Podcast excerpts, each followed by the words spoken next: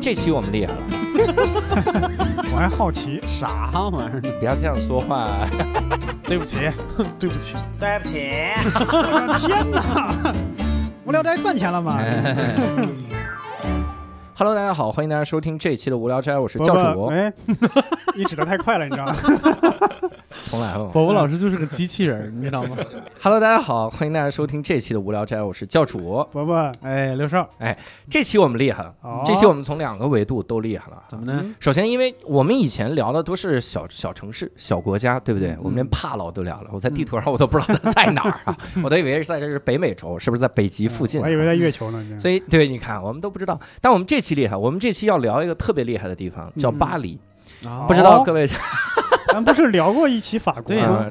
巴黎岛这个，巴黎倒了，对，都这是谁呀？这是？这是法国它另一个巴黎，它是嗯。这个一个地方。太喜欢罢工，所以和的，对嗯，同时我们呢也请到了一个厉害的嘉宾，这个嘉宾非常有名气，我相信各位很多人他从书上应该能看到过这位嘉宾的一些个故事。嗯，嗯，呃，这个嘉宾有一个绰号叫青面兽，我们请到了哦青面兽杨志啊，我们这个烂梗真的从一开始，从这个节目开始就没有停过，我们有没有自尊了？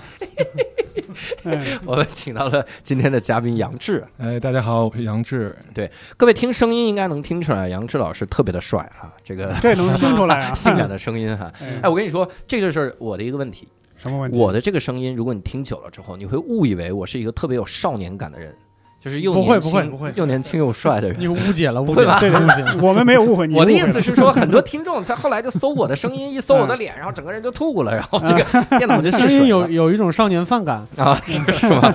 这种少年犯的感觉啊。嗯杨志老师长得也特别帅，他的这个爱好也很独特哈。嗯我们这期主要就是聊他的一个爱好嗯和他去的这个地方哈，嗯去巴厘岛。他去巴厘岛干嘛去呢？他是这个要贩卖人口，他在那个时候他是卖刀吗？是卖刀。你看人家还帮咱们接了一个烂梗。嗯去巴厘岛卖刀，这就不是烂梗了好吗？你学学人家，你还不如嘉宾呢。我我错了，我错了。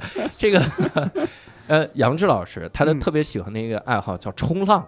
哦，你看，我们哦这也快到了夏天了，对不对？我们正好大家也要去浪，而且前一阵子大家还讨论前浪后浪，是吧？嗯我们前浪后浪还浪马车嘛？呃还浪马车，你看看是不是？我们就得浪起来，所以我们要冲一冲这个浪。真的不想在这个节目待着了。可是有人要叛逃，我跟你说，这个谐星聊天会他不能让他过去啊！我叛逃到谐星聊天会，没有一个教主的烂梗是无辜的，你知道吗？你到谐星聊天会就会承受周奇墨的烂梗，这个我还。没说网上冲浪呢，你知道吗？所以这次我们就先来聊一聊这个冲浪这个项目哈。哎你看我们三个人，其实我们完全跟冲浪就一点关系都没有。对这个话题就有一点，就是你一说要来聊冲浪，往这一坐就我们就有点害怕。对。其实嘉宾没来的时候，就透着在群里边就透着咱们仨有一股 loser 的气息。对对对，嗯冲浪不知道为。啥。我当时本来想去，我说这搏一搏，我说对我最近也在滑雪，后来发现这个实在没法儿，完全不是一个概念哈。嗯对呀，所以我们就先从这个大家可能不是很了解的这个话题开始聊哈，就是冲浪这个事儿。你你是大概什么时候开始浪？你开始冲浪了？呃，我想先问三位老师一个问题，你怎么还先问我们？好不可以吗？可以可以可以。就是你们最早对冲浪这个词儿有概念是什么？海滩沙滩护卫队，哎，我也是那个，就是一个女孩儿那个大卫演的那啊个。就是老老版的那个哦老版的电视剧是吧？对不起，暴露年龄了。没有没有，我我是经常 早就暴露了。是看以前电视上嘛，嗯电视上往往是下午的时候，他没什么节目，也没什么剧可以放，往往要放一些风景片。放风景片的时候，往往会放那个在海边有人冲浪。我是那是第一次在看到电视上冲浪的这个事儿。嗯，嗯，我是这样，就是那个那个那个沙滩叫什么救援队还是叫啥？我忘了那个电视剧具体叫啥了。Baywatch Baywatch 啊，对嗯，他给了我一个最初的印象，就有一个人站在板子上，然后在海上飘着，嗯就大概是一个最初的印象。但是我第一次感就是发现冲浪可以多刺激，大概也就几年前。就是看过一个纪录片儿，就是有很多大浪，然后人在那个中间那个空空洞里边啊，就钻出来。唰。划着，对我我我我我我太我我厉害才知道这个东西 刺激在什么地方。嗯，对对对对对对。对。嗯。所以，嗯，你你是什么时候开始冲浪这个事儿，或者说什么时候知道的吧？嗯。我我开始想要冲浪是嗯。在二零一五年，二零一五年，哦二零一五年，对，当时当时我在家看一个电影嗯，叫《沙滩》，沙沙滩滩是鲨鱼那个鲨，是那哦。个那个惊悚片，那个对对对对对。嗯。然后呢嗯，它里面其实其实但电影很烂，但是前面有 有一段，它那个女主角在那儿冲浪的这个这个耍帅的这这这一个片段，嗯。给我印象非常深刻。嗯。然后就是看一个一个女孩子，然后那个拿着一块冲浪板，嗯然后在也是就是它里面先有它越过海浪的那个嗯那个那个镜头，然后它起来，然后再再划水，然后在水上站起来，那个感觉哎真的是给我给我的视觉冲击力是非常大的。因为其实我之前我在仔细看这个片子之前，我自己的脑子里没有特别多，我知道冲浪是一项运动，嗯是一项海上的运动。嗯，但是至于具体它是一个什么状态，我其实并没有太多的概念。嗯，嗯，嗯，哎，那你在你在冲浪之前有接触过什么任何板上运动吗？我是先想学的冲浪，后嗯滑的雪。后滑的哦我是在嗯我是在学冲浪之前半年接触的滑雪，但是当时我是先想学车，但是因为当时冬天，嗯冬天，然后我也没没出国，然后我正好有个朋友在玩滑雪，当时，然后他说，那你要不先跟我滑玩玩单板滑雪？我说行，那就先试试呗。我感觉可能差，他也不知道什么是冲浪，他说那可能差不多，你就玩吧。当时把我带进了单板滑雪那个坑，嗯，但是我到现在我的冲浪的瘾要比单板滑雪的瘾要大得多。啊嗯哎，我要用我要用术语啊，这是高手之间要盘道了啊。作为一个滑雪爱好者，你你多快的时间学会了这个换刃？换刃，反正第一个雪季就会了。去他娘的！我学了三年，我这没法聊，人家真的你之前有没有？因为我不知道这个冲浪算不算极限运动啊，或者算不算？当然，。当然，那那之前有没有接触过其他算是极限运动的项目？嗯，没有，没有，没有应该应该没有。就以前是从来不运动吗？还是以前我的看看人家的的身材，你再问这句话问什么不是？短时间练出来的。二零一五年到现在有五年了，你想想一想，我第一次健身是二零一三年，你在侮辱谁？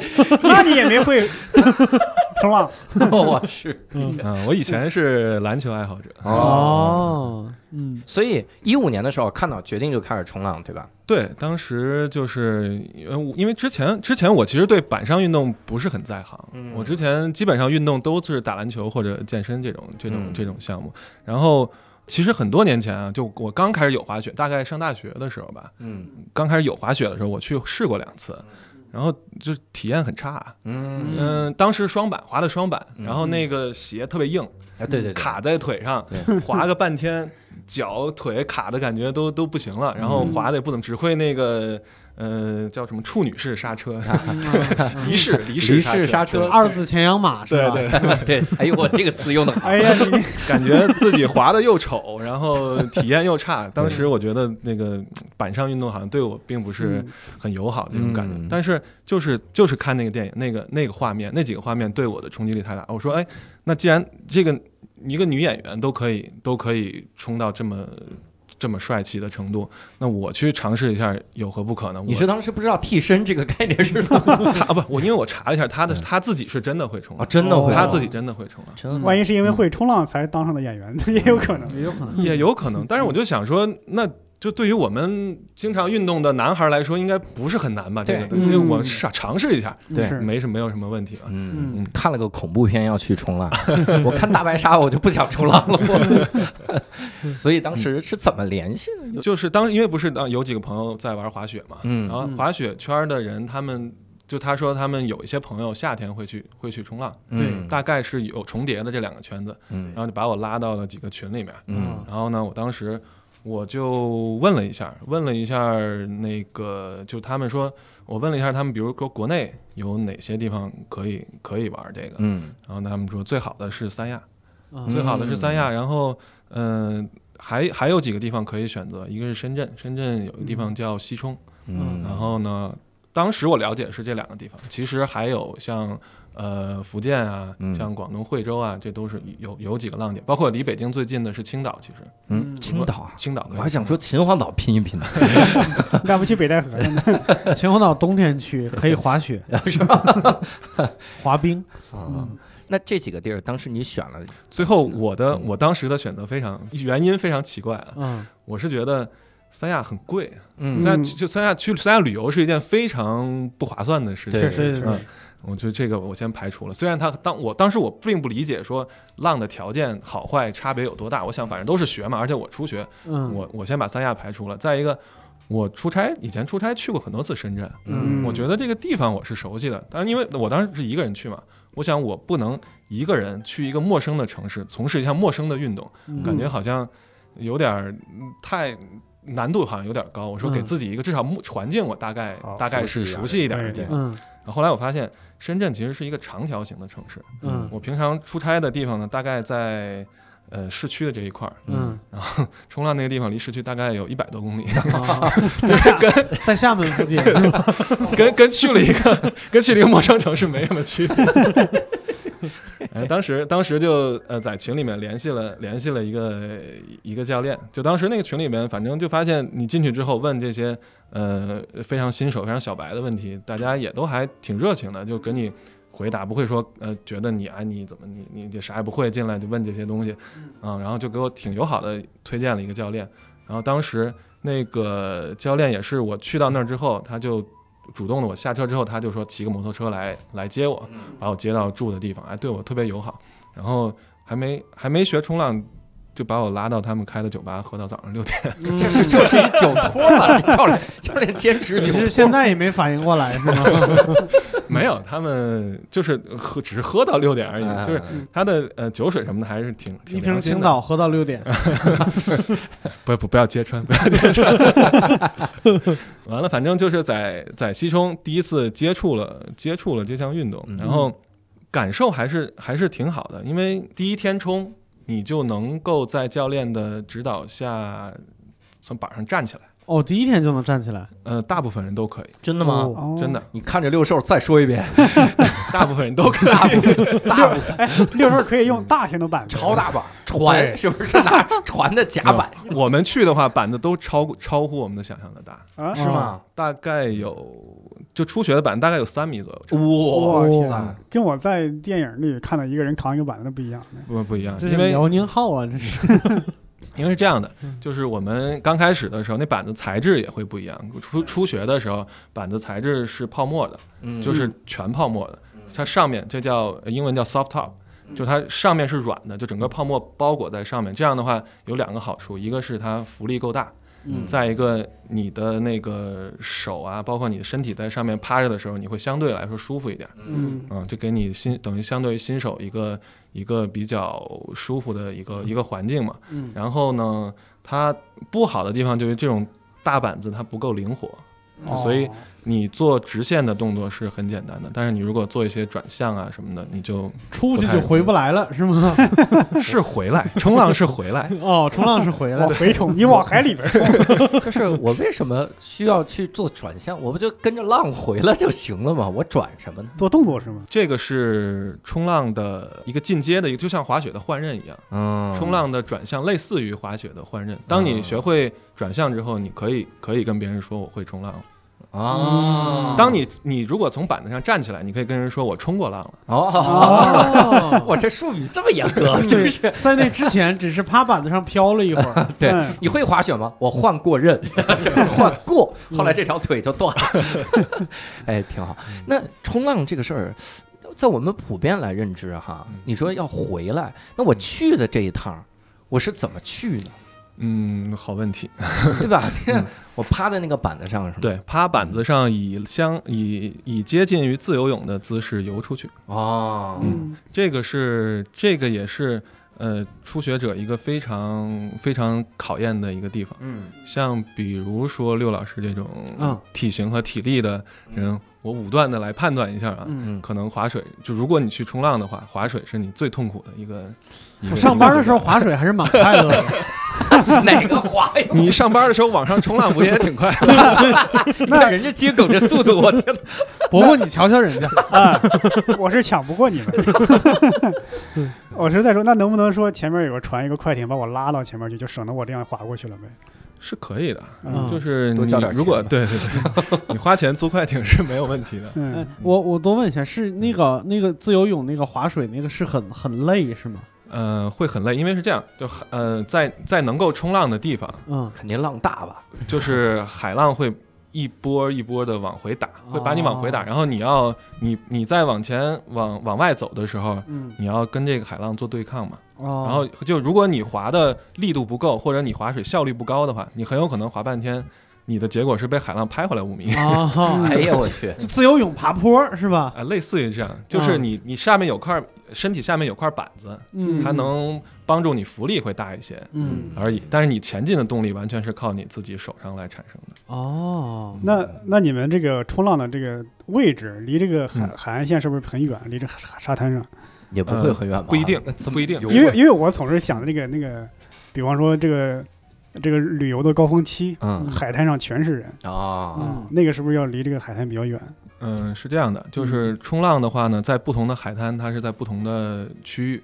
嗯我认为啊，至少是我自己的经验，我学会冲浪之后和我学会冲浪之前，我我看海浪的那个概念是不一样的。嗯就是说我以前看的那个海浪，我觉其实那叫浪花儿，啊，就是就是看前面那点白沫子，对对对 对，我以前也是觉得，就是说，呃，那个浪，呃，叫叫叫叫浪溃掉，溃掉之后，就是嗯。冲浪术语叫溃掉之后，嗯就是说它在浪力量最大的时候变成了白花之后，嗯，那个是我们肉眼可见，就是一眼就能看到的嗯。啊。但是其实冲浪冲的不是那个区域，是在那个区域之前，嗯。就是在浪涌慢慢形成之后，它有一个类似于像在海上会出现一个像比如滑板的那种那种优池啊，或者是滑雪的那个嗯。那个那个坡道啊，哦。有这么一个区域，但是它并不是浪花儿，它是水构成的，嗯。在这个区域是冲浪，就是真正冲浪的。进行进行这项运动的一个区域，嗯所以哦所以说刚才伯伯老师问这个问题，说我冲浪的地方远和近，那就要看我这片海滩产生这个条件的区域远和近。嗯有的海滩它产生这个区域非常近，像我我初学的在西冲，呃，一个是因为初学的时候你不能走太远，再一个当地的浪本身就不大，嗯所以其实那个区域你冲浪的那个地方。水就是潮位低一点的时候，你你甚至都是可以站在水里，就是像我、哦我这个个子不会没头的，哦教主可能稍微、嗯哎啊，我这一米八几，我这更好，这更好，反正就是 所以所以说所以说牵扯到一个问题，好多人就是包括我去学完冲浪之后，好多人来问我说，不会游泳能不能冲浪？嗯我给他的回答是，你如果真的不怕水，嗯，对于游泳，对你真的会不会游泳是没有要求的啊，因为毕竟那么大块板子，一个是有那么大块板，再一个嗯其实你很多你初，而且就初学不会有人在你初学的时候把你拉到大海中间去教你冲浪。对大大部分学初学冲浪的地方嗯。都是可以掉到水里之后站起来的啊。这种区域，其实还是挺安全的。对，嗯。那你看啊，我游出去之后，嗯。我就站在那个板子上等浪吗，，no，你能站在板上，我就趴在板上等浪。想想多了，就是。那你想，那我这你看，我想象的就是我趴着游过去，嗯然后一个浪又把我冲回来，这我就感觉我玩浮漂来了，我干嘛？我就抱着个板子漂移呢，我。嗯是这样的，就是原来在原来在冲浪群里边有有一张图片，就那会儿挺流行一张图片，就是那个我我做了什么，嗯，然后我的父母以为我在做什么，对对我的朋友以为做什么，我其实在做什么，那个那个图片嘛，然后。我的朋友以为我做什么，那图片就是特别帅那种，在那个浪管里边钻的那个。然嗯后我的家长以为我做了什么，就是那个呃受伤了之后去医院的那个 那种对。然后我其实做了什么嗯，就是我趴在板上在在等，哦，因为是这样的，所以这个就是项目跟钓鱼有什么区别？在钓自己。是是这样的，我们呃，你划出去一段距离之后，嗯海浪就没有那么大的能量了。嗯嗯然后海面会，你会发现外面的海面会有一段相对于平静的、相对平静的地方。嗯你可以这时候，你可以不用趴在板上了，你可以坐起来。嗯，大部分的等浪的时间是你坐在板子上，然后呢，呃，脸脸呃眼睛看着海浪来的方向，嗯你去判断你要上哪一道浪。哦，这是要判断上浪。对，呃，其实应该叫下浪。那我不判断，我不就冲过去了吗？不是，你如果不判断的话，你赶不上海浪的合适的力量，嗯你是下不了这道浪的，或者说叫你是乘不上这道浪的。嗯，就是你要等于，我觉得啊，我觉得冲浪是一项人与自然高度和谐统一的这么这么一项运动。你要嗯不光是你对自己的了解，还有你对你的你的这个环境的了解。嗯嗯，我懂了。所以我想问啊，这个、嗯这个脸，滑雪是有生命危险，就还是会有生命危险的。冲浪有这个顾虑吗？我自己能选成哪道浪？我自己老选的小浪，我不就永远没事儿吗？是那就不刺激了。你你 永远滑初级道，你也不会啊，有事儿。你高看我了，我滑的是儿童道，雨雪区，在那个地方。那那你冲过最大的浪是多大呀？我冲过最大的浪大概就两米多高，两米多高的浪，两米多高，不不不算大也。挺刺激了，嗯还不算大。是这样的，就是在在冲浪里面不算大，嗯但是你要想象一下啊，嗯就是我我第一次见到两米多浪的时候，真的把我吓到了。嗯，因为你在就咱咱们都是一米多高的人嘛，对对啊，你看两米多的浪，大概也就有个不到一米的落差。对，嗯。但是你当你往外，你我刚才像我讲趴在板子上往外游的时候，嗯。你等于是你趴在地上，嗯，对。再看一个两米多高的东西。啊，那就教主看我们的眼神，呃哎，你 能差那么多？真的，你会你会你会理解一个词叫排山倒海，嗯，哦因为啊郭芙蓉，嗯。这是理解了这个词。暴露年龄。然后就是因为你会知道那两米多高的浪能量是很大的，嗯，然后它会不断的，呃，以一种你看着感觉是一道山向你移动过来的那个、那个感觉，然后你趴在板子上，你要你要跟它对抗，你要而且你要选择，你要选择，其实冲浪一直是。呃，要做出选择的，嗯。就是因为海水是流动的，不像不像，这也是它有意思的地方，就是不像滑雪啊、滑板，你的场地是固定的，你一眼看过去，你的场子是这样，就是这样。今天至少雪况啊，今天不会有太大的变化，对，坡度就是这样。但是海浪每一道都不一样，嗯然后有点像抽奖，是不是？等这个浪过去了，哎呀，这个浪这么好，我咋没上去呢？呃很有天赋，六老师很有天赋。也也有的时候要做选择，滑雪也要做选择。我是撞左边这个，撞右边这个，才能刹车刹下来。对我刚才说的选择是什么？就是你你出去的路线，嗯因为像一道海浪是这样，一道海浪它嗯、会有一个最先的一个溃点，最先溃点就是最先出现白花的地方。嗯那个地方是能量最大的，它能量向下扣浪的能量是最大的。这个这个位置是你可以就是在冲起来之后你可以做动作的一些位置，但是这个位置是你往外走的时候要躲开的一些位置。嗯那你就要不停的判断，嗯就大概每一道浪会有一定的规律，但是你也要判断说你要走，你肯定出去的时候你要避开这些位置来走嗯嗯啊。这些就是牵扯到一个你冲浪的。呃，经验啊，包括你的这个，你你你你根据根据你的自己身体条件做的一个一个判断，这也是这也是大概可能你上完初级冲浪课之后，你教练应该教会你的东西，就是你嗯学会了这些之后，你才有能力说自己去玩冲浪。嗯，那有没有什么历史记载的谁冲过最高的浪这种数据？那不就是沙滩里那女的？没有，呃，关于这个，大家有有几部那个比较好看的冲浪的电影，嗯就是有有一个叫应该中文名字应该叫《冲浪英豪》吧，好像英文叫《Chasing Mavericks》。啊。嗯。嗯，然后就是他就是说，就是说那个那个他也是根据真实事件改编的，就是嗯。就是他那个男主角他要他要想要去追逐世界上最大的那那道浪，那道浪有个名字叫 Mavericks，啊，然后有一个以前的冲浪前辈，然后去在教他怎么练怎么练，嗯。然后他最后做成了这件事情，嗯。嗯就那种那种感觉。然后每年在世界各地也会有很多举办那种冲巨浪的比赛，嗯。嗯，就真的是好好几十米高的巨浪。哇我天啊，就是几那个十米高，那个就真的是你可以理解为是一项顶尖的极限运动了，就跟啊。我玩的这个冲浪和大家如果想去学冲浪学的那个冲浪就是两个概念了。可能。啊，嗯那种十几米高的巨浪，嗯，我如果不冲，他把我怼一下，是不是就跟个砖墙砸在我身上似的？差不多。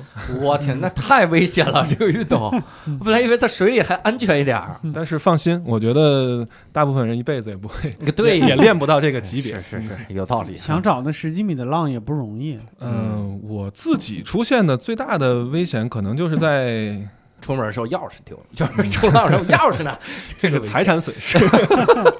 没有，可能是有的时候海呃，就是海滩海滩上面会有一些礁石啊什么的，有时候会，比如你你你你冲浪下板啊，或者出去的时候嗯会划伤。哦我我我到目前为止受过的最大的伤就就仅限于此，没有。啊我自己没有没有再严重的。嗯，那你的左腿是怎么失去的？就是欺负 欺负观众听众听不到，我 看不到我们这个事哎，情。比如说还有一个电影叫《Soul Surfer》，嗯，灵魂灵魂冲浪者，是讲的是一个真实的事件，是一个女孩儿她在冲浪，因为澳洲人特别喜欢冲浪，对对，澳洲人基本上从小就小孩扔扔海里冲浪，然后她在小时候冲浪的时候，一只胳膊被鲨鱼咬掉了，哇塞，啊。然后她以这样的一个条件变成了一个职业冲浪选手，哇，嗯。就是她的父亲去帮她呃改造那个冲浪板，怎么适合她能一用一个手来操作，出去，对，用一个手来操作，一个手怎么样能启程啊，能能做一些动作啊，这个也也挺感人的。反正大家如果有有兴趣的话，也可以去看一下《嗯，灵魂冲浪者》。灵魂冲浪者。嗯，我上次看是什么灵魂骑士什么的，恶恶灵骑士恶灵骑士，尼古拉斯凯奇那个吗？你们还好，我看的是冲浪企鹅，哎呀，你这个可以啊，我看的是快乐的大大脚。不是海不是海滩护卫队吧？是企鹅。那我们聊这么个事儿吧，哈，嗯就是冲浪它需要什么装备啥的吗？因为我在网上看了一个我永远无法理解的东西，什么？这个东西叫冲水鞋，就滑水鞋。你看，我我去滑雪，有滑雪的鞋，嗯，然后那个那家卖滑雪的店还卖滑水鞋，滑水鞋，嗯他说是冲浪用的。你们冲浪需要穿这种东西吗？嗯，我我不太就是正常冲浪是不需要的，嗯啊。就是如果你你是正，比如比如你在巴厘岛这种热带海海岛冲浪是不除了你是你的衣服和你的板子之外，嗯，你是不需要任何装备的。嗯，你可能就是穿上那个鞋，在海浪海滩上看着别人冲，一边看一边抽烟的鞋，不是这普通鞋嘛，那这是。滑水鞋嘛？滑水的鞋，他那个滑水鞋就跟滑那个滑雪的一样，嗯。滑雪的是你要你要固定住，然后你就绑在这个板子上了嘛，嗯。就固定器，然后都绑上。他那个滑水也是绑在板子上。我说这是会遇到什么事儿？生怕你离开这个板子，我天哪！而且在鲨鱼群里面滑，有板子它不会攻击。我觉得就是骗你们这种有钱的初学者的。我就没学，我只是看，我就理解不了，我就没接触这个运动啊。那那就一块板子就行了，对吗？对，就是如果你的水温合适，水温合适的话，嗯就是刚才我说的这些装备。然后，如果你在冷水区冲浪，比如像北欧那些地方，嗯也海滩也有人冲浪，他们就会穿湿衣。湿衣就类似于潜水，就是潜水的时候你水里冷嘛，就一样、啊。一样一个道理，就是保保暖的，嗯。嗯、嗯保暖的这种装备。像嗯、其他的冲浪没有其他，所以我是这也是我挺喜欢冲浪运动的原因之一。我一直自己有一个理论，就是这些呃极限运动吧，你嗯的装备越少，你跟自然环境的接触的，你的感受会更自然一些，嗯，你的你的享受会更多一些。当然，这是我个人的理解啊。对对对。嗯，我以为是装备越少水平越高，啊 我们跟跳伞的说说这个事儿吧，就是干嘛要拿降落伞、是拿雨伞就行啊。雨伞接触一下？那你现在自己有自己的板儿吗？呃，我暂时还没买我自己的板儿，嗯因为我对我刚刚想的就是这个问题，三米多的板儿，我家里放它。人家已经不是初学者了，我现在已经降到了大概两米五左右的板儿。两米五的板儿，哎，那个浪才两米高，你把这板儿竖起来能把浪挡回去，走你把浪千万千万不要要在海里把板儿竖起来，是吧？会打到你自己。对你没有浪劲儿大，这个是有道理。那我们得聊到聊到一个话题了哈，嗯，你觉得这几年每年都要出去冲浪，对吗？对，自自从我学会了之后，每年。那你应该了解我们会最关注的这个话题了。嗯。冲一次浪大概要花多少钱？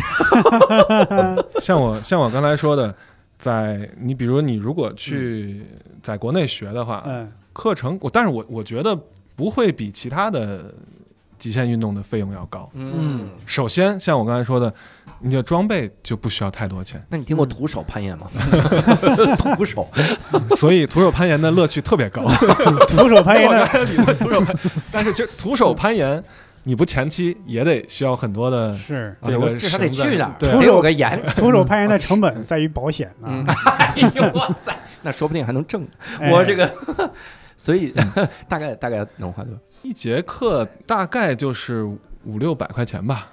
啊感，觉还行啊。一节课一到两个小时，嗯嗯，就看看，反正因为因为各家的那个他们的价格，会有不一样嘛。但是嗯我我我了解的就是，不管是国内还是国外，教练水平高还是水平低，嗯大概差不多都是价这个价钱。当然，如果你在国内或者国外，你找水平特别高的教练，当然有嗯有特别贵的。但是我觉得大家能够体验到冲浪快乐的这个价钱，大概就是一小时五六百块钱。嗯，但是我是这样想啊，所有的爱好可能都有一个第一开始的新鲜劲儿，嗯，但什么时候才开始能从这个运动里找到乐趣？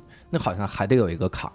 对，你像这个，包括我最早滑雪的时候，我也是滑那个破双板，从来不敢滑。那换个新的双板。，对呀，就直到有一次我们去团建，新东方团建，他从一个山坡上我们滑下来的时候，我硬着头皮滑下来的时候，哎，中间有一段我好像就感觉，我靠，我好像喜欢上滑雪了。嗯然，后那段时间就很痴迷，每年都要去滑。就你有没有这么一个过程，说在中间有这么一段时间有这种？就是像我刚才说的，你如果去学冲浪的话，从你只要能从板子上站起来，嗯，就有这个乐趣就有姑娘冲你尖叫。哦 那主要看你站的好不好看。那主要看长得怎么样吧。就是我你能站起来就能给你尖叫，啊？不是鲨鱼这但是也是相对于其他人，就对你来说站起来，旁边姑娘说你站起来呀，哎呀，我操！你怎么还趴着呢？各位听众，我个子挺高的哈，我也因为是他在板上跪着。我一米五二，我这这也是量过的，我这是，呃，相当于你第一次去了就已经喜欢上了，是吗？对，对就嗯完完全全的爱上这个运动。对，就是你自，自我觉得从你在能在板子上站起来，然后因为、嗯因为你你在板子站起来之后，你的身你的旁边是海浪在推着你，然后你以一个相对你觉得挺当时因为你初学你会觉得那个速度很快，嗯。你以一个很快的速度在往前前进的时候，人不知道为什么在那个状态下就有一种乐趣，嗯。是嗯嗯，就就好像是好像是你滑雪，就你当你能够稳稳定滑行了之后，嗯。你就会可能你的身体里就会分泌这种激素，会让你觉得特别高兴，对对对特别享受那个状态，然后想无数次想回到那个、嗯那个状态。嗯，就特别像达摩老祖，就是嗯一苇渡江的那个感觉，踩着树叶儿过长江那感觉。对 对，我 我我是想起当初我滑雪，嗯嗯，我看我都我看那个小孩冲坡，我感觉他们冲坡特别容易。我说小孩冲坡这么容易，我冲坡能怎么地呢？嗯，我没想到小孩有优势，他的重心低，重心对对对？吧？他他做转向做动作很容易。我也哦我我我是我是第一次下那个坡道，嗯直接在空中唰了转体三百六趴地上，然后嗯，我到摔到地上之后，我才看到旁边一行字：不要冲坡，啊要降速着过去，要降速的过去。我去，我们这说了半天这几惨痛的失败的经历啊，这种。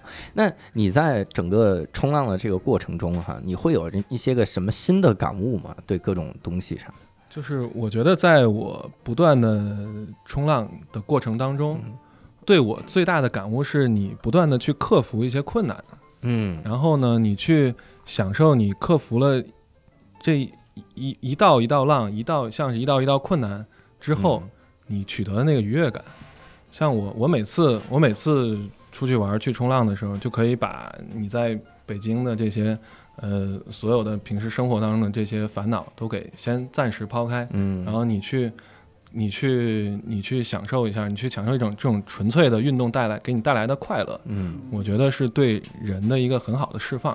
不一定说你冲浪要冲到多高的水平，但是我觉得这个就像所有可能可能所有的爱好都差不多，嗯就是但是能给我带来它这一项这一项运动能给我带来的快乐是是最大的，嗯就我就非常非常享受这种状态。嗯，所以你是冲到什么时候开始去国外冲浪的？嗯，我在深圳学了那一一次之后，大概四五天吧，应该是就出国冲浪了？呃就第二次冲浪就出国了。哇因为因为因为后来我就是你了解这项运动之后，会发现就是我国的海洋条件，嗯，不具备特别好的浪况，嗯，就是不具备特别好的条件，就类似于冲上了塑料瓶儿是吗？不是不是，这浪怎么是硌得慌？这是 就是就是你的海浪条，就像类似于你你你家门口的这个滑雪场全是儿童道，啊，当你学会换刃之后，你就想要去，你就想要坐缆车上山顶对的那个那个意思，是吧？而且儿童倒也学不会换刃，你这速度都上不来。嗯嗯然后后来我就我就在网上就是呃也是在那个认识一些朋友嘛，然后嗯他们给我推荐了一些公众号啊，去去了解，然后我就发现我们目前就是在我在北京嘛，我在北京能够去到的。嗯、比较方便的地方，而且就是也比较花费上也比较经济的地方，嗯就是巴厘岛。嗯，这就一下子引出了我们的第二趴啊。啊我们来聊一聊这个法国的巴厘岛，都不知道它在哪儿。巴厘岛是法国的，我们先聊一下巴厘岛在哪儿巴厘岛在印度尼西亚，啊？在印度尼西亚，对不对？我就说嘛，印度黎巴嫩这什么玩意儿？还得有黎巴嫩了就。巴厘岛哈，当各位时再见了，我真 受不了。暴露了无知你就走了吗？这什么人？在巴厘岛的那次，就直接四五天之后就去了巴厘岛。啊，不是不是不是不是，是后来一次旅行，后来大概隔了有呃半年吧，啊，嗯，大概隔了有半年，嗯，然后因为因为呃印印度尼西亚是号称千岛之国，哟。就是它是很多岛屿组成的一个国家。嗯，然后巴厘岛是其中一个比较大的一个一个岛屿，然后也是呃众所周知的世界热门旅游目的地之一，嗯，对，嗯，然后当时我最早，我当时是关注到有一个呃中国的一个女孩在那边常住在巴厘岛，然后她做了一个公众号，做一个公众号，然后她会介绍一些嗯、呃巴厘岛的一些有有关，首先是有关于冲浪的，再一个是有关于巴厘岛呃旅行的一些一些一些情况，嗯，然后我就大概了解了一下，我觉得这个地方和当地的这种文化环境还是挺适合我的。嗯然后我就选择了选择了这块儿，然后跟他联系，约了教练，然后就在第二次旅行当中就就过去了，嗯然后就真见到了真正的海浪。嗯啊，以前都不算浪，之前是儿童区。当时到了巴厘岛之后，那个我们也顺便聊聊巴厘岛的一些个风土人情哈，嗯这个将来可以去。在巴厘岛的时候，当时去的时候，它整体的那个感觉是什么样的？我第一次去巴厘岛呃挺囧的，当时嗯。我是第一次一个人自由行出国玩，嗯嗯。当时，然后我而且包括我有一个特别，就当时特别想起来挺丢人的一个事情，嗯。就是我我知道巴厘岛是对中国免签，嗯。哦。就你直接嗯、呃直接过去，直接买机票过去，说走就走。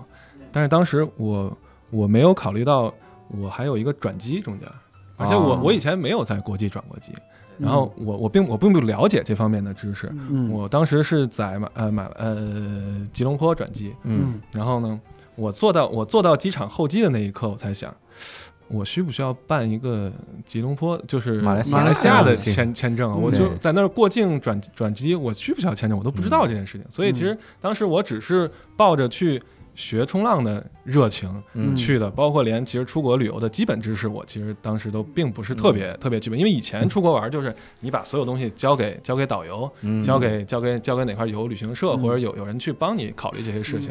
那次是第一次，其实以一个 出国自由行小白的身份嗯。去到去到那个地方。然后，嗯这个时候问题来了，是不是有钱人就选直飞的了？对 呀、这这这个知识是穷人的知识，不是出国的知告诉识。，那就是我们听众们的 和咱们的所有的需要的 tip 啊。嗯，但那需要吗？这个还得问清楚一点。所以大家都不知道。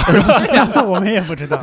呃，你只是转机的话是不需要的。啊就如果你不出航站楼的话，嗯你是不需要。但是如果你比如你你当你转机的时间比较长，你想出航站楼嗯去到市区里面去玩一逛一逛，嗯你看这要这要看不同国家的法律规定。但是你如果不出航站楼不入境，嗯就相当于你没有没有入境，你是你是完全不需要转机这方面是是这样的一个要求，也是我后来才才了解到的。嗯。嗯。嗯，然后像去到巴厘岛的话，我第一次过去，嗯、发现的一个很神奇的事情是，嗯我也是之前其实并没有准备，是巴厘岛的所有车辆靠左行驶。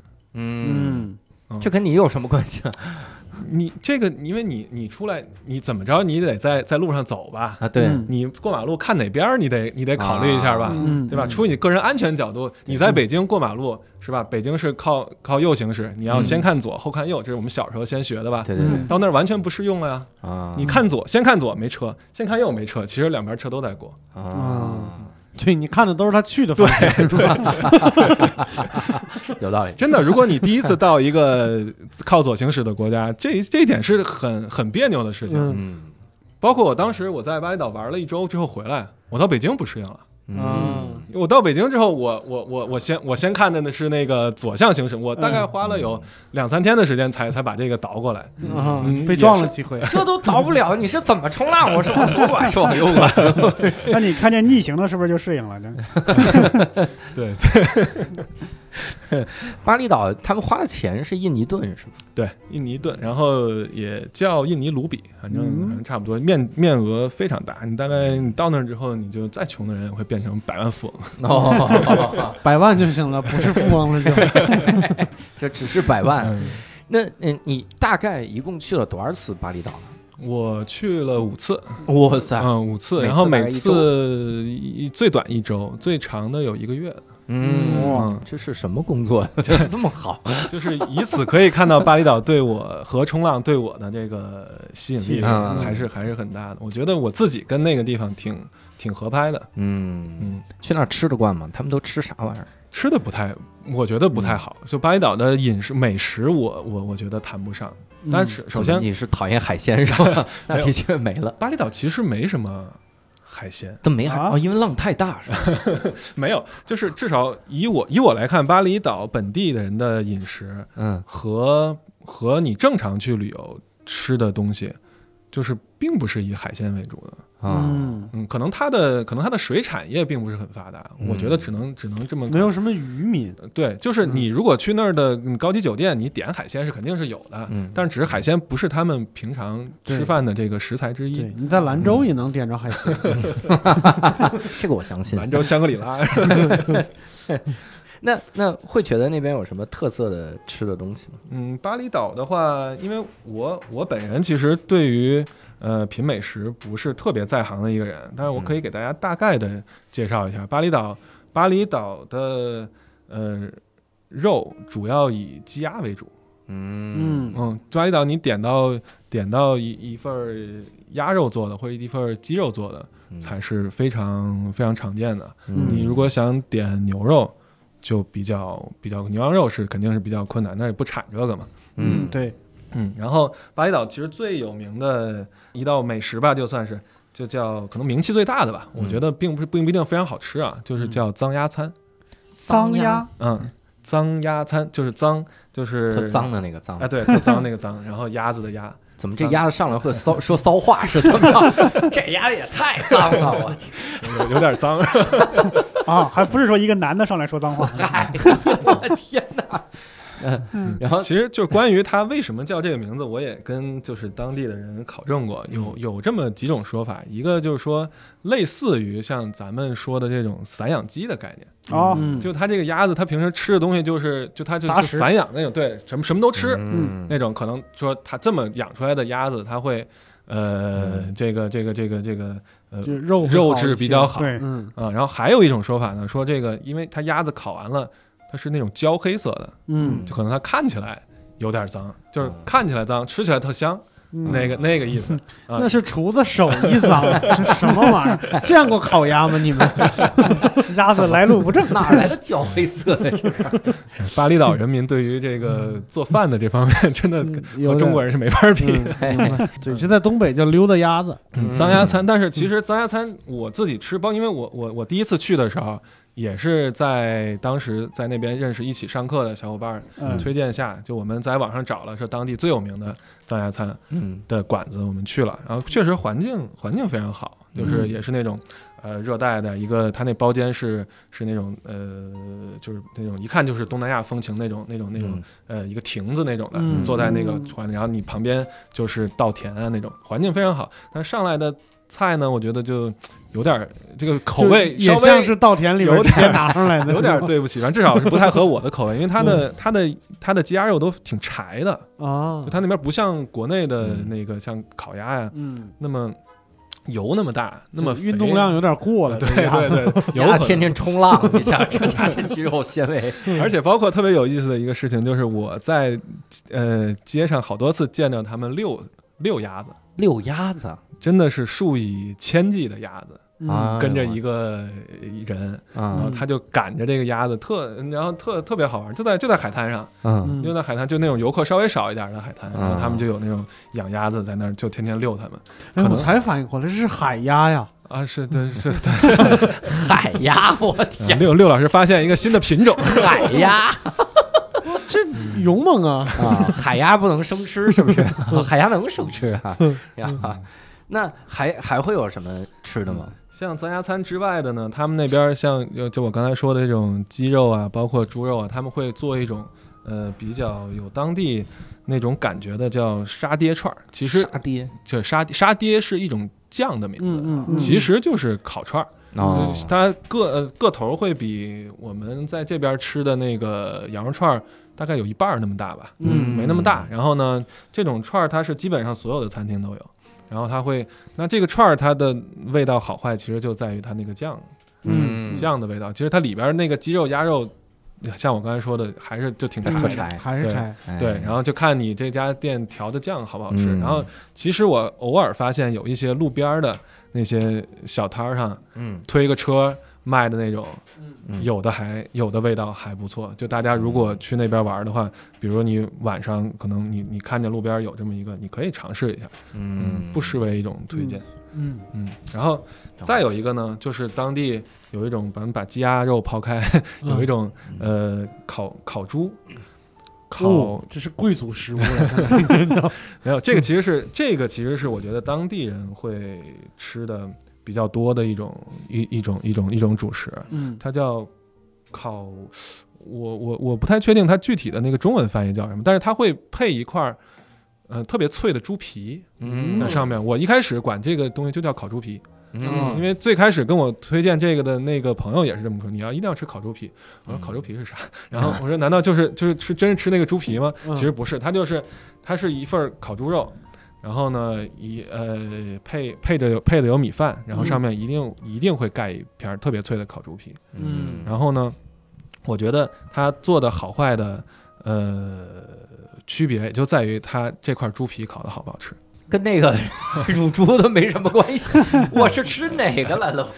因为猪肉大家大家做的都差不多，啊弄出来猪肉差不多，但是你这块猪皮有的真的是烤的又又酥又脆，然后呢，呃，皮是外焦里嫩。嗯啊，就是它，它那个呃皮是那个那个焦，因为它下边会带带一层脂肪嘛，嗯有那个那个油还是挺好吃的，嗯嗯，但是有的有的家做的不太好的话呢，就是就是就烤的特别干，嗯那个真的是呃嚼不动的那种，像锅巴一样，对对对对对，我我这这反正这几种都都吃过，但是也不一定说就是嗯那个那个馆子，因为它有的它旅游地方嘛，它有的时候馆子特别大那种，他接待旅旅行团的他比较多，嗯它团餐做的可能也就那么回事儿。嗯但是包括当然可能有有些，比如你到到当地的一些，你可能走走到哪个小村子里边，你看见这路边有一家。然后有挺多，你一看就是本地人的坐在那儿，吃饭你可以你进去尝点一下，哎，他真的做的还不错，嗯嗯，口味很好，那光要那份猪皮行不行呢？不要猪肉。可以加呀。我想到一个事儿，嗯，他们要吃的这么健康，那那儿的人身材怎么样？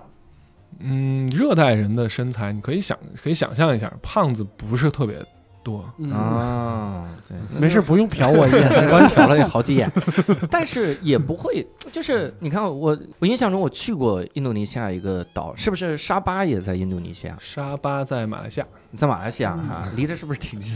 不远不远我不知道，反正我挣扎了。什么？我去的时候，我去的时候，我发现就是那些个教练，嗯。带我们去潜水那些个教练，反正整个都黑黑的，然后带块 G Shock，然后那个身材就感觉，嗯，你只能说是苗条，嗯，对，但不能说是练过健壮那种嗯感觉。我就想，会不会跟他的长期的饮食结构有问题？因为我发现热带人太喜欢吃糖了，就嗯。超喜欢吃糖，嗯，然后他就感觉没法降下去那点脂肪似的，嗯就那脱不。再苗条呢？他问题是你见过你见过特别那个啥，就是特别健壮的鸭子吗？嗯，没有吧？因为它老得在水里边泡着，所以它身体就会留一啊层脂肪，是这个意。思啊，六叔老师，对不起，刚才伯伯那烂梗一接，我想的都是哪个夜总会啊？我见着的鸭子，我可是见过，我这个里面也是赶着一群，在这个在你们你面前走，哦，刚刚你说遛鸭子遛这个是吧？今晚选哪个？溜了一堆帅哥是吗？这 这太扯了。什么玩意儿？那对那要切换到另一个问题了。嗯嗯，那沙滩上、海滩上那么好的海滩，那有裸泳的吗？有是是光膀子晒太阳是有裸晒的，是吗？是有女孩儿裸晒的，女孩儿身材好吗？身材挺好，你还是仔细看了 这个当然要仔细看。一会儿分享一下相册啊。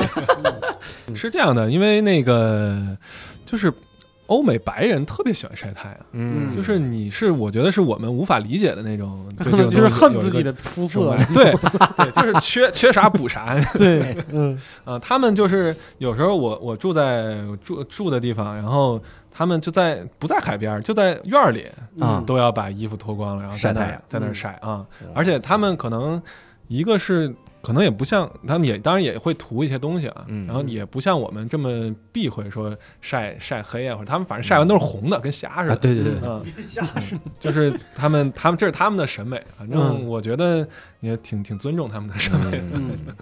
我我看过一个这个短片儿里面介绍法国的天体，是不是跟刚才那个是一个系列的片儿？哪个？就你刚才说鸭子？不是，我看的那个天体海滩那个纪录片，呃，也嗯不是纪录片，就小片。嗯我本来还想，我说这厉害了啊，它里面打的都是马赛克哈，嗯我说那也能，打打我我我练就了透过马赛克嗯补全的这个能力。心中无马。结果呢身材都是我天哪，我就感觉好多六兽老师在，女女的六兽老师在那儿晒，嗯就是这样龙虾嗯好吃吗？我说这就算了，这个天体哈在那边。那那个，我就想问一个愚蠢的问题：会有人冲浪的时候就不小心把比基尼冲掉的吗？会啊，还真有，我就感觉我就有直觉。我现在我要学学是，又想起那个某个电视台那个极限挑战那样的短视频了，是吗？没看到那是有？吗？哪个电视台？大概是芒果卫视，就是穿着比基尼往下那个过那个水道冲下来，刷冲掉没了。那人怎么样？我觉得作为一个大就是全球著名旅游目的地来说，嗯。当地人给我的感觉还是挺好的。嗯。嗯，因为你去之前会有一种想象，就是他们见过太多游客了，嗯，而且你这些人来的话，就是那种给我送钱的那种那种感觉，就是哦。就像就像我，就像就可能，我觉得大家可能去很多的这种世界著名的旅游景点，都会有这种不太好的体验。嗯。嗯，然后当时我觉得呢，巴厘岛，因为首先巴厘岛很大，嗯巴厘岛真的不就是我觉得比我之前至少比我之前去过的一些海岛的那个那个面积啊，都都要都要大一些。嗯所以，除你抛开那些热门旅游景点的话，你可以在当地人的脸上看到特别淳朴的笑容。嗯啊，就是真的是那种，就是就是有时候他他他给你说给你说一些呃帮助你一些的东西啊，你嗯会挺感动的。然后我可以我可以说一个，就是有一次有一次我在骑摩托车，嗯骑摩托车，然后嗯、呃挺晚的了，然后当时他在在那边一个一个村子里，因为那会儿那会儿住在住在那个一个比较陌生亲去的一个地方，一个村子里啊，然后晚上有点找不着路，然后其实是有有个我的我的伙伴在后面给我导航，嗯然后呢，然后当地就有有两个人骑着摩托车在后边跟着我们，嗯然后就哎一看你俩的导航，感觉是不是肯定是外地人嘛，嗯然后就来了，然后那游客嘛，然后然后我们就发现他们了，我们也有点儿心里。也有点犹豫，对，说他们要要干嘛？过一会儿就咵上来，然后就看我们俩在那个路口那儿，然后再再找路。一开始就他没说话之前啊，你会心里有点有点毛，因为大黑天的，然后来来两个来两个印尼人，嗯然后后来他就说说你要去哪儿？然后我说我们要去哪儿哪儿，然后他说我我带你去吧，嗯啊，然后我说我说啊不用不用不用，我就还是心里有一点防范嘛，就说嗯说不用了。然后那个后来就我说我们按着导航走啊什么的，他说没事儿，你你跟跟着导航走，然后呢我前边儿我给你带路，然后走到哪儿走到哪儿，然后那个我们就住前面那村儿里边儿，然后你再你再往那边走，然后他还往那边走，你他可以把你带过去。嗯就那个你当时你在你在一个陌生的地方，然后你自己不知道往哪儿走的时候，有人肯主动过来帮你，嗯。我觉得至少我在我我在北京很少遇到这样这样的情况，嗯，大家都是嗯看看你在那儿导航，你如果不向我主动求问的话，嗯。我是我至少我没有那个闲工夫去主动帮你，对，嗯。主要是北京就是本地人也不知道哪是哪儿，他们也得导航。对那你看啊，这怎么还有这这个机会在那儿玩摩托车呢？感觉就你你在那儿不是应该二十四小时的在冲浪吗？累死了。所以就在那儿每天冲浪的时间大概能有多久呢？嗯，每天像我这种体力的话，大概两三个小时吧。两三个小时。嗯那剩下的时间你干啥？剩下的时间就可以探索这么大的巴厘岛，嗯那么多的美景都都五可以探索那么久，那应该有不少美景了！对对对对对，那应该有不少美女吧？探索说这个人晒的不行。那能介绍介绍吗？就在巴厘岛，我们能玩点啥呢？嗯，巴厘岛是这样的，巴厘岛它整个分为分为几个区域，就大概类似于可能像比如我们北京分为几个几个城区，嗯，巴厘岛也会会会有几个区域啊，最有名的一个区域叫库塔，库库塔库塔，你 你是故意的，我知道。他是故意的，是故意的。这是我不想在这儿待的原因，这是给谐音聊天会立投名状，我这是要加入谐音聊天会。准了，我觉得这梗特别好。库塔区域呢，就是它离离机场很近，嗯然后呢，它是它是大概嗯。大部分旅行团都会去的一个地方，有点类似于北京的王府井，哦或者是什么南锣鼓巷嗯这种的哦啊。那听着也不是很有吸引力。对，对，也有轰炸大鱿鱼什么的。哎，对对对对对，还有爆肚，在那儿见着老北京爆肚。嗯，然后就是库塔那个区域呢，就是游客比较多，它是算是呃巴厘岛最早开发的一片旅游区，大概可能在刚刚开始在巴厘岛兴起旅游的时候，嗯那片因为它的其实它的自然条件来说是很好的，嗯嗯，就是如果如果没有这么多游客，没有开发这么过度的话，它可能是巴厘岛最好的一片海滩。嗯但是你把任何一片海滩放上去十万人，你试一试，哦，嗯那个那个十万人啊，那个那个感受就不会给你特别好。但是它还是你，比如你第一次去巴厘岛，你肯定要去这个地方，就跟你嗯来北京一定会去那那几个景点儿是是嗯是一样的。嗯，你要不然你你你怎么跟人说你去过巴厘岛呢？对对吧？嗯。但是呃，库塔之外的话呢，还有还有几个地方是我先说一些大家比较热门会去的去的地方吧。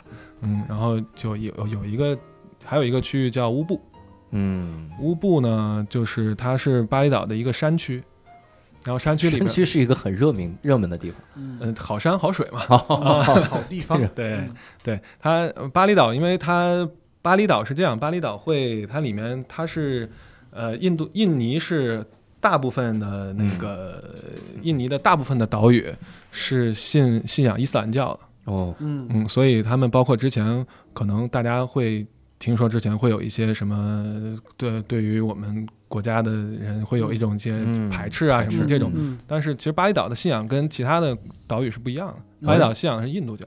哦，哦然后它它实际上它它它的宗教氛围特别浓厚，然后他的每基本上每一家都会有一个拜神的那种呃自己修的像神龛啊什么那种地方，嗯，可能我目测来讲，至少每一家的都在十五平米以上，就是哦神龛，对，就是他放神龛的那个地方，就是嗯就是小规模小的，有的那个你真的你以为是个庙，你以为是个庙，然后发现是是人家 前厅人家院儿，哦，院儿就是他们他们就可能他自己家都不一定有那个放神龛的那个地方大，大会出现这种情况，极端哦极端状况，嗯就是他们有很多人是对于这个宗教信仰是非常非常虔诚的，对，包括于他们他们会有一些特定的呃节日啊什么的，就是他们真的是。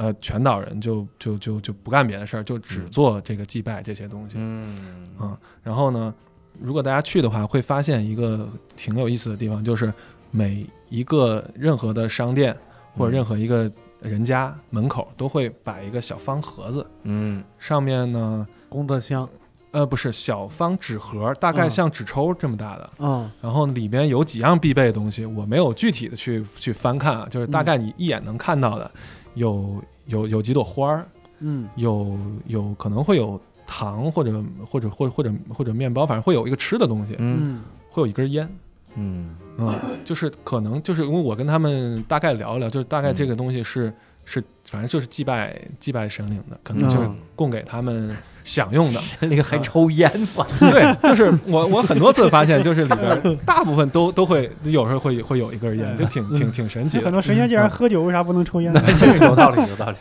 然后呢，就是这个东西，我就就刚去的时候特别不习惯，因为嗯就在嗯一个任何一个门的正前方，嗯，很容易会走出去把人踢到。哦，踢到他，对对，很容易会踢到。嗯就是反正我我觉得肯定是不好的嘛，你肯定是不要去破坏人家、嗯人家这个东西。所以过去的时候就还是嗯注意一下，要注意一下，走任何一个门儿基本上都会有。啊嗯，然后所以就说他们他们对于这些宗教信仰很虔诚嘛，所以他们的那些山区里面嗯。就会、会有一些比较著名的一些寺庙，嗯。然后包括他们像做一些做一些这种宗教活动的一些场所，嗯。那这也这也是这也是他们的这个著名的一些旅游的目的地。嗯。啊、然后包括有一些酒店它就会有这种这种主题的，就是或者说有这种像比较有有禅意的这种这种、啊。这种这种装修风格，或者它里边可能就会带你做一些呃巴厘岛当地的这种可能。因为我我自己本身不是特别懂啊嗯这些东西，嗯然后就他做一些瑜伽呀，包括这些他们这种什么什么能量这些相关的这种嗯这种东西的一些一些一些酒店或者一些一些嗯场所，这也是他们一个比较旅游的目热门有有目的地。有卖点的地方，，对对对对嗯对。然后这个是我刚才说的那个叫乌布那个区域。嗯嗯嗯，然后呢，像像巴厘岛最好的一些酒店。都在它的南南方南南侧的那个海滩，嗯。相相当于它的南海岸，嗯南海岸的 巴厘岛多大呀？这海岛，嗯然后它南海岸的有一个呃有有一片区域叫叫叫努萨杜啊，努嗯。萨杜啊，然后它是所有的这种可能巴厘岛上面呃比较新的这种五星级、六星级的酒店都在、都在那个区域，哇塞，六星级，嗯，就是可能有啊，我也没去过，我觉得应该有。啊他们自己挂的，就后来你发现还有十六星。对，然后就是他这样，你那边的话呢，就是呃消费水平会会肯定会相对于高一些，然后。嗯。你如果去去，你如果想住好的酒店的话，你在巴厘岛是肯定能找到的。嗯。我觉得，如果比如你想呃全面的体验一下，你可以去安排去，比如我在努萨杜瓦这边的酒店住个一到两天，嗯然后再去其他的地方，比如说你去乌布的酒店住个一两天，你去体验一下这种山里面比较带有禅意的这种这种这种风格、这种景色，这都是都是挺好的。当然，去巴厘岛一定要安排一到两天学个冲浪，嗯。啊，一到两天就能学会速成。的。体验一下嘛。你也趴会儿，呃，按咱俩滑趴会儿，按咱俩滑雪这个差距，我可能得去个十几次、二十几次才能 站起来。那你这是说的是比较热门的这个旅游区域哈，对有没有那种不不是很热门的？嗯那你都去那么多次了，嗯，我就喜欢不是很热门的。是不是哦？对哎你别说海底探险就算了，你说有一艘沉船，我发现 在这个东京多少啊？哎，我看到泰坦尼克号呢，嗯，像我最常去的一个地方叫仓谷，仓谷，仓谷大概位置呢在刚才说的库塔的北面，大概有个二十十十十几公里吧，差不多，嗯大概那这个距离。然后它是一片，就是以前以前就是个小小村子，嗯，然后呢，最早可能是八九十年代，有一些日本人和澳大利亚人，嗯。就是玩冲浪的嗯。那帮人过来，然后发现这个地方特别好，然后呢，就是它的浪况非常好，而且呢，游客不像刚才说的库塔那边那么多，嗯。然后他们就在这儿慢慢开发这个小镇，然后呢，就是开了一些商业的呀一些东西，然后包括嗯。你在那儿会特别感受到一种嬉皮文化。嗯。嗯，就是那边的男的留长头发的特别多，嗯。然后呢就是长发、纹身、机车，嗯，这这这听英。国摇滚，然后，哎，对，然后那个那个墙上都是大涂鸦，嗯，然后每个人就是，然后冲浪的人也特别多。其实冲浪这个运动可能跟嬉皮文化也是多少也是交有点关系交集交集挺挺多的。嗯嗯，可能兴它兴起在同一个时代，其实。嗯啊，嗯我怎么感觉一边是那么颓，一边那么阳光呢？这个竟然是一个文化。嗯，然后所以所以我刚去的时候，就是你到你到仓谷的话，有点儿像不是在典型的东南亚海岛的感觉。嗯，嗯甚至有点不像在这个时代。呃，对嗯对，对，你在街上走的时候会会感觉到是那些那些那样，但是其实有好多好多现在的欧美网红，就是他们去去到巴厘岛的话，会会打卡一些在仓谷的一些一些餐厅。嗯一些一些，因为他因为因为墙上有涂鸦，然后每家店都有自己那种风格，嗯，然后就是它做出来很就拍拍出来照片很漂亮嗯啊。我觉得我觉得大家可能很多去旅游的一个目的也是拍照片嘛，，ins 风，对吧？对嗯对对，很非常准确。教主果然是有预知的能力，知道我要说这个。滑板上面就是海冲浪板上面站几只火烈鸟。哎呦我去，嗯，然后就是就是，反正那是我我挺喜欢那个那个氛围的，而且就在那儿，百分之八十的人可能都都玩冲浪，嗯，就是你也会有一种就是能够能够融入到大家那个文化里边的感觉。嗯嗯，就虽然虽然，而且就是说，呃，那边可能呃，就怎么说呢？那种短期游客特别少，就旅行团的游客特别少。嗯嗯然后呢，就好多人，就是我据我了解，包括我在那边有住在住在那边民宿里边嘛，嗯啊，民宿里边跟他们那边有的人交流，就有时候我发现我我今我我今年来这哥们儿住在这间房，嗯，然后明天来 这哥们儿还还在这间房住着，然后我就第二次我就问他，我说你是一直在这儿吗？啊，他说我我常常年都都在这儿住着。哇塞，啊，然后他们就是那我说我说我说你你你以什么为生呢？就是大概没没这么直接的问他，嗯。就因为可能有点不太礼貌，嗯。我就就大概旁敲侧击的问了一下，就他们可能就从事一些线上工作呀，或者是反正反正或者做一些有的可能有的可能就是就是比如摄影啊，或者他嗯就是就是那种国外那种那种那种小一点的网红啊，嗯他们可能就他就在这块儿生活嗯啊，然后就是他自己那个状态就是每天。呃呃，白天去去去冲浪，然后呢，到他实际工作的那个那个点儿，他会回来回来工作，回来怎么样？他只是他不需要定点儿去出现在他的办公室里嗯而已。然后他在同时，他在谋生的同时，他又能享受到在海边儿的这个自由自在的这种感觉。然后当时我是挺羡慕他这种生活状态的。对那个时候你就觉得自己对冲浪还是不够爱，那才是足够爱。对 可能是我以后努力的方向。哇塞，这这个状态挺吸引的啊。嗯那还还在那边会玩玩一些什么东西？有那些比如说什么丛林探险之类，有有没有丛林？啊，我其实如果大家去巴厘岛玩的话，嗯我挺推荐大家去那个漂流的。去漂流。对，巴厘岛有有有两条河是巴厘岛还有河，对，就是这个岛上像我说巴厘岛，巴厘岛还有火山呢。哇塞，超已经超出我的 认知了。巴厘岛很大，巴厘岛真的很大。嗯然后就是，如果我觉得大家比如可能有一个三到五天的行程的话，嗯你去巴厘岛安排一次漂流，我觉得是挺有意思的一个东西。因为我我不好意思，我得插一句啊，这漂流该不会入海了吧？这么吓人的这漂流 没有巴厘呃漂流是在巴厘岛的内陆的河上边，那还好，那还好。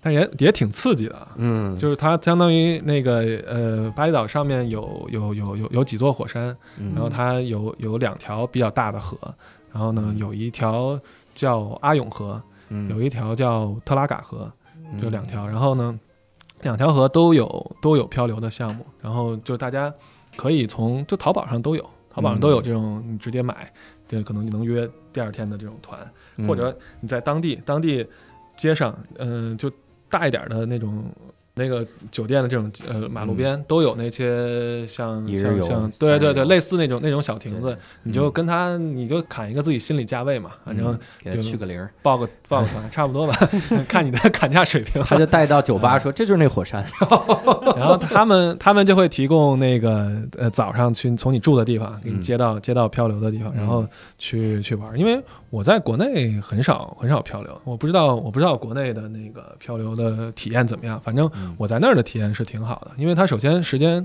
够长，嗯，它是你一趟漂流大概要三到四个小时，还是入海了，我操，太吓人了，嗯时间时间够长。啊因为因为你如果过去就漂个二十分钟半个小时，你肯定是觉得意犹未尽嘛。嗯嗯，然后而且速速度够快，嗯啊，然后它那个你你呃地貌够复杂，就是你、嗯你可能会走到一些你平时根本看不到的那些，它山里边那些热带雨林啊那种那种那种那种地貌，然后你在嗯有一条河，然后河水河水比较湍急的时候挺刺激的，如果嗯比较缓慢的时候，你欣赏欣赏旁边的这些这些这些风景，嗯我觉得是是你你只只是去到那儿去参观一些景点之外的一个挺挺好的一个一个旅游方式。嗯，那你去那儿火山玩了吗？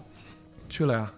火山的话是这样，如果是火火山，我是第三次去的时候，然后安排了一个行程去爬它的当地的呃第二应该是第二高的那个火山，叫巴图尔火山。嗯嗯，它是一座活火山。嗯，你这极限运动是挺刺激的。你说我在岩浆里冲浪是什么感觉？冲岩浆是吗？嗯，没有，他那个是他他会当地的向导会会根据那个这个这个这个情况，他说这个这片火山今就是这段时间是开还是不开，哦肯定首先首先会保证你的安全。对对，然后呢，火山是因为我自己我自己是呃我挺喜欢看日出的，嗯，我到好多地方都有时候爱爱爱爱早上。早起就是尽尽管我有时候如果不看日出的话，我晚上睡得也挺晚的，但是可能到一个新地方，可能会很可能会选择去就挑一天早上去来去看日出。然后那我我到我到巴厘岛那儿，那我想那那何不就把火山和日出放到一起，嗯，然后就参加这个项目。然后呢，没想到的是，这需要半夜就半夜一点钟来来来来接你。他们那儿是多早日出啊？这挺好 没有，是这样的，因为他他是一辆一辆面包车，啊然后它可能要要接好几个好几个客户，啊然后一起拉到拉到火山。火山大概日出就是跟这边时间差不多嘛，嗯就是早上五点多嗯啊，这这这种的。但是你要爬到火山上面，嗯这个需要两个小时左右的时间，像你相当于你得三点。三点之前就开始爬，因为有的人快，有人慢。嗯它这个行程要保证，至少你保证大部分人都要能看到，你别嗯大部分人爬到上面，太阳已经出来了，这就没意思了。嗯是吧？那车他在在全岛去接人的话，可能还需要一个小时，嗯可不就是差不多一点多来接你？对。对对，我嗯天哪！然后这一宿就甭睡了，对啊，熬着吧。对啊，就是就是头天跟他说你最后来接我好不好？多睡一会儿。呃别人不干。嗯，然后呢，就是爬爬爬火山的经历也也是挺好的，因为因为我爬火山的时候就发现，嗯，就中国游客特别少，嗯，就是可能就就可能大家不会去选择这个这个项，可能觉得，嗯，我我就是这个，当然也是大家个个人的旅游的这种观念不一样，嗯就可能有人觉得啊，我来嗯就要我要休闲啊，我要怎么样？但是我是我是觉得我我到这儿了，那我既然都来了，我就即使挑战一下，我去我去看一看，我至少看到了不同的风景，嗯嗯，而且我休闲我我有许多方许多方式，许多时间可以选择休闲，嗯嗯，然后嗯，我反正挺挺推荐大家去看一看的，因为它那火山也是有一个挺有意思的地方，就是你爬上去之后发现那个山上面有一个挺大的一个湖泊。哦，啊，就它山中间有一个挺大的湖泊，然后所以你会看着早上的话，早上日出的时候，你会看着那个湖泊上面的湖泊上面，它早上会有一些那个水汽嘛，那应该是温泉了吧？那个湖，对，是是有温泉的，哦。是有温泉的，然后会有一些水汽，然后呢伴着你特别远处太阳从那边升起来。嗯，然后那个那个感受可能是你，比如你去个泰山、华山，你看到的日出是不一是是不一样的，对对对对。然后呃，走的走的过路程当中，你走到快到上面的时候，会有的地底下会冒出热气儿来。嗯啊，啊，也有一个项目是喷发了是吗？是可以煮鸡蛋的，在那儿。这怎么每个火山都有这个项目？地球人还能不能有点别的创意了我？现在怀疑是鸡蛋太可怜了。每个火山都要煮鸡蛋，我对靠那这是你在巴厘岛见过的最好的这个东西吗？嗯，其实不是，嗯，有，还有比这更刺激的是吗？那还有肯定是姑娘了。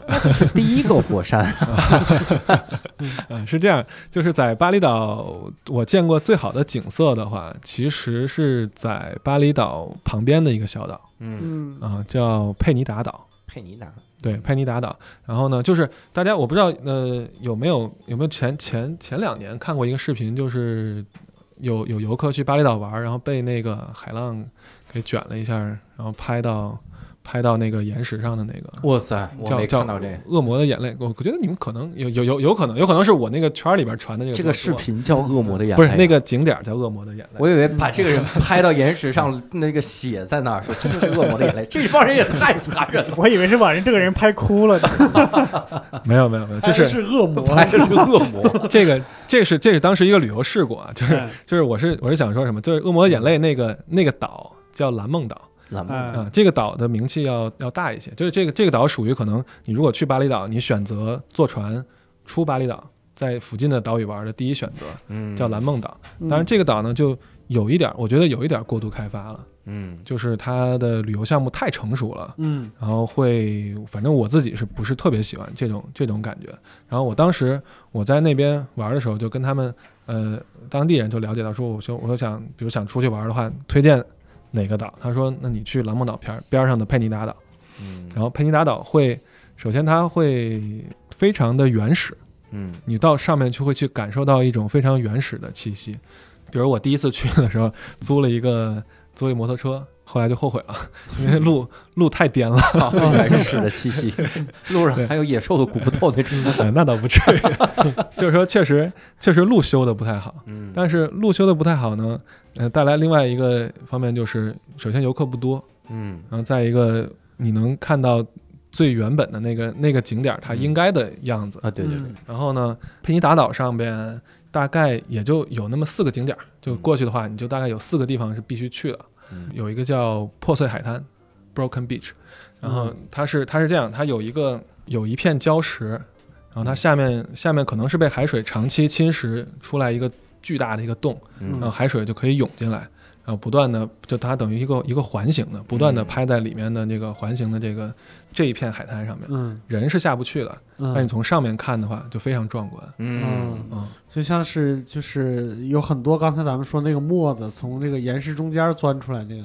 呃，比那个大，会嗯会比那个会，我觉得会比六十老师现在想的这个场景要大大很多。嗯它大概一圈有四百米跑道那么那那么哦大的一圈儿。那么大，啊，就是你一圈儿是可以上面一圈儿是可以走的，然后嗯里底下是是一个石滩，然后海浪不断的从通过那个那个侵蚀的孔，嗯。然后不断的往里拍，嗯。然后会因为因为什么东西变大了之后就就特别特别壮观。很震撼啊嗯啊，那个是一个，再有一个叫天神浴池，应该是翻天神这么翻翻译过来这么说。这个浴池肯定是险象环生，我跟你说，没有，它其实是呃是在在在我刚才说的这个呃 Broken Beach 旁边，然然后它是一个天然形成的一个无边泳池。哦，嗯，天然形成的无边泳池，对，嗯。就是大家有有有概念那个无边泳池是啥是吧？对对对懂。啊，懂。然后就是它是等于在在那片悬崖嗯下面有可能它就是因为长期的侵蚀啊什么的，嗯出来一个一个洼那个那个洼儿挺深的，嗯。然后呢会会有会有海水海海浪打上来，嗯。就如果海浪特别大的时候。会把海水打上来，但是嗯。你海浪不是那么大的时候呢，长期的这些就会会积积水积好多海水，嗯。然后呢，这时候呃人是可以进去游泳的，然然后它因为海浪上来那个地方就像是一个正好是一个呃那个那个岩石的一个豁口，然后你从这个角度看出去，就像像好像是你在那块儿有一个无边泳池，然后你在那儿在那儿玩的感觉。那个地方也是也是我个人拍出来的那个旅游照片里面比较我我自己比较喜欢的比较喜欢的真好。一个地方你。你你这些照片我们都放到这个公众号里面好了。好啊，没问题。我们各位如果去公众号，呃，我们公众号叫无聊斋，可以看到咱们这个杨志给我们拍的各种无边泳池，嗯，然后没穿衣服的女孩儿，哎然，后比基尼被冲掉的滑板，这是 这是怎么拍照的？这个咱们自己付费吧，这个 这是付费内容，对，这也是是付费内容啊。哈，对，这是两个哈。对。然后还有一个是我个人到现在为止我我最喜欢的一个一个景点，哟，你还是倒叙说，你看看人家这逻辑能力，但后边还有一个呢，刚才这两个地方是在嗯佩尼达岛的一端，然后在它的对侧嗯有一个有一个海滩叫叫 Glinking Beach。Glinking Beach 就是有点像那个是是希腊还是哪儿？有个地方叫沉船湾，你你知道吗？嗯。有就是他们那会儿拍那个什么什么韩剧的时候，就是《太阳的后裔》还是什么、嗯。哪哪个韩剧里边有一个特别有名的那个那个那那个场景，然后这个呢就跟那儿有点像，就它是嗯。它是怎么着？它的那有一块巨大的峭壁，然后嗯像是一艘鲸呃一艘船或者是一条鲸鱼在那搁浅了一样，它是延伸出去的，然后它会形成，然后形成一个一个一个小的一个海湾，嗯这个海湾，然后这个这个海湾大概跟你你到那儿，你到那儿，你如果到这个景点儿。是大概在海拔可能就比海平面要高个一百米左右嗯的一个一个峭壁上，你就可以从上边首先俯瞰下面那个海滩，是白色的纯白色的嗯沙滩，然后那个海水就是从浅蓝色一点儿一点儿变到特别深的蓝色。哇塞，然后就是我第一次在那儿看到，就是这么就除了除了照片上看见，其他嗯那个我直接肉眼去看到海水那么清澈的一个蓝色渐变，因为可能是它那个地貌环境，包括底下的一些海底生物形成的它这种、这种地方。然后呢，更更让我喜欢的是，我可以下去，哦，我可以哇我可以从刚才无边泳池都不能下去是吧？无边泳池可以进去游泳。嗯 这个的话呢，这个的话我我除了在上面看到的话，我可以大概花个一个半小时左右，嗯，顺着这个这个这个崖壁可以爬下去，啊，不是怎么爬下去啊？爬下去真的是真的要用“爬”这个字儿，哇塞因为徒手爬下去吗？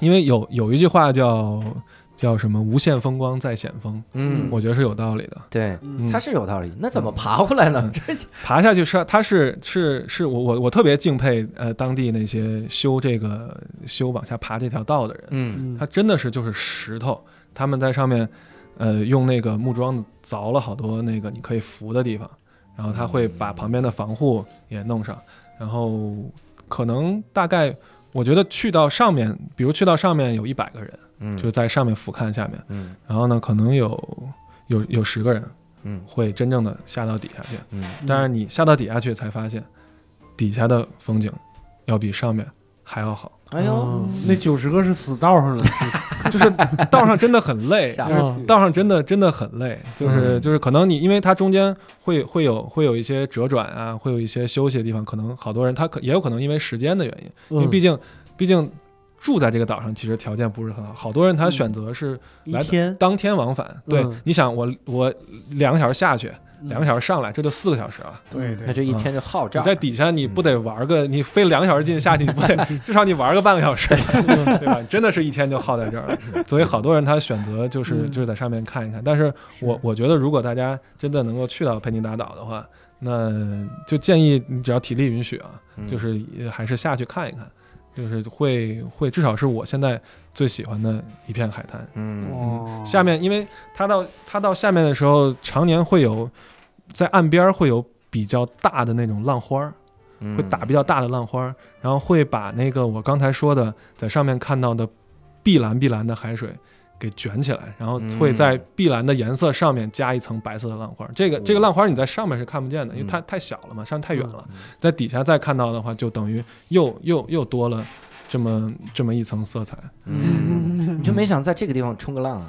这个地方是不能冲啊。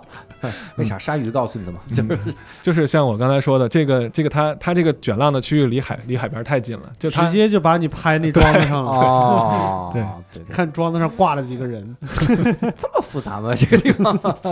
嗯，反正就是地貌条件比较苛刻，但是嗯。如果你喜欢冒险的话，喜欢喜欢探探寻新的东西的话，嗯。我觉得可以去那儿看一看。嗯。因为我我五次里边去过三次，嗯就是我我我三次返回返回那个地方去玩，嗯你就想一想，它仅仅是一个一个海滩而已。嗯嗯，实际上是我个人特别喜欢那个地方。对，那你在那儿拍了照片了吗？当然，那就好，到时候看你的这个拍照照片不是白下去了。别最后拍完了之后跟我们那期聊川藏似的，就是老李的水平，啥也没拍清，就拍牦牛拍得特别的仔细。嗯，那不行，我我我我的相机没有他那么高级。这是听了，相机是手机，他那相机。哎呀，你这么一说，我我其实觉得，你看，如果能去一个地儿啊，嗯，做一项自己喜欢的运动，然后同时还能在那个地方好好去玩一玩，深度的游一游，我觉得真是一个享受。嗯我有一个梦想，这真的只只能是个梦想，就是我想去阿尔卑斯去滑雪，嗯然后住在瑞士，嗯然后就找一找那种没人去过的山。嗯后来我就想了一下，那就可能就后来就搜救还是搜我，没人去过的山都没想为什么没人去，他咋就不能去呢？嗯他真不知道这这条道能滑下去吗？然后我就回不来了。